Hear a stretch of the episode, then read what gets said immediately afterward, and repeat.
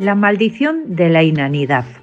Algunos políticos, y Pedro Sánchez es un gran ejemplo, tienen la fortuna de que la inmensa mayoría de españoles no asiste semanalmente a sus intervenciones en el Parlamento, esas en las que dan cuenta a los ciudadanos de sus acciones.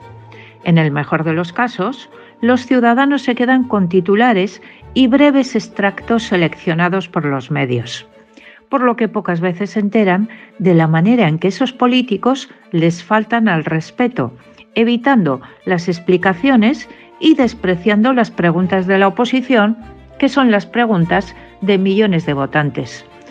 El de dónde vienes manzanas traigo es el habitual del desprecio a los ciudadanos de ese tipo de políticos, a los que se suma la mentira y la descalificación.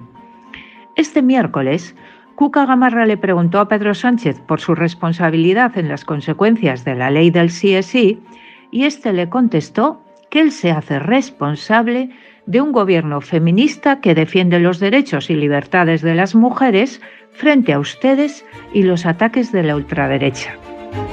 Santiago Abascal le preguntó por la inmigración y Sánchez le respondió que su discurso es la intolerancia y la xenofobia y que cómo se le ocurre elegir a un ex del Partido Comunista para la moción de censura. Inés Arrimadas o Carlos García Danero se libraron esta vez de su desprecio porque no tenían pregunta a Sánchez. Y no, no todos los políticos son iguales. No todos menosprecian de esta manera al adversario que es lo mismo que hacerlo a los ciudadanos representados por ese adversario. Hay líderes y líderes, y éticas y éticas. Pedro Sánchez representa a uno de los tipos, no a todos.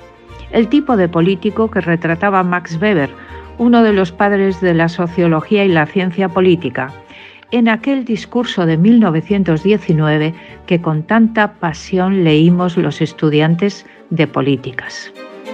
Lo que importa es que siempre ha de existir alguna fe.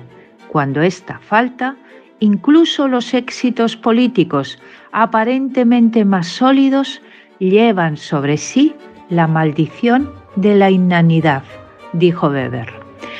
Un siglo después, aquel discurso es plenamente actual, aquello de los dos pecados mortales en política que decía Weber, la ausencia de finalidades objetivas y la falta de responsabilidad. La ausencia de finalidad objetiva le hace proclive al político a buscar la apariencia brillante del poder en lugar del poder real. La falta de responsabilidad lo lleva a gozar del poder por el poder sin tener en cuenta su finalidad.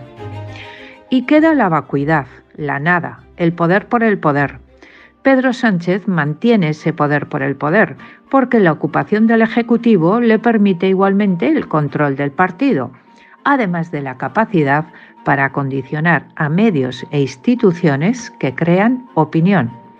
Y a ello se acompaña la fascinación por la fuerza a la que son proclives algunos, también en las democracias, por muy poca autoridad moral que acompañe a la fuerza.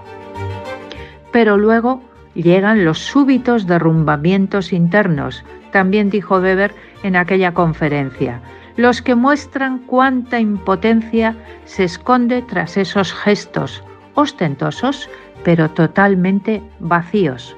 Y en cada desprecio, en cada desplante, Pedro Sánchez camina hacia esa maldición de la inanidad.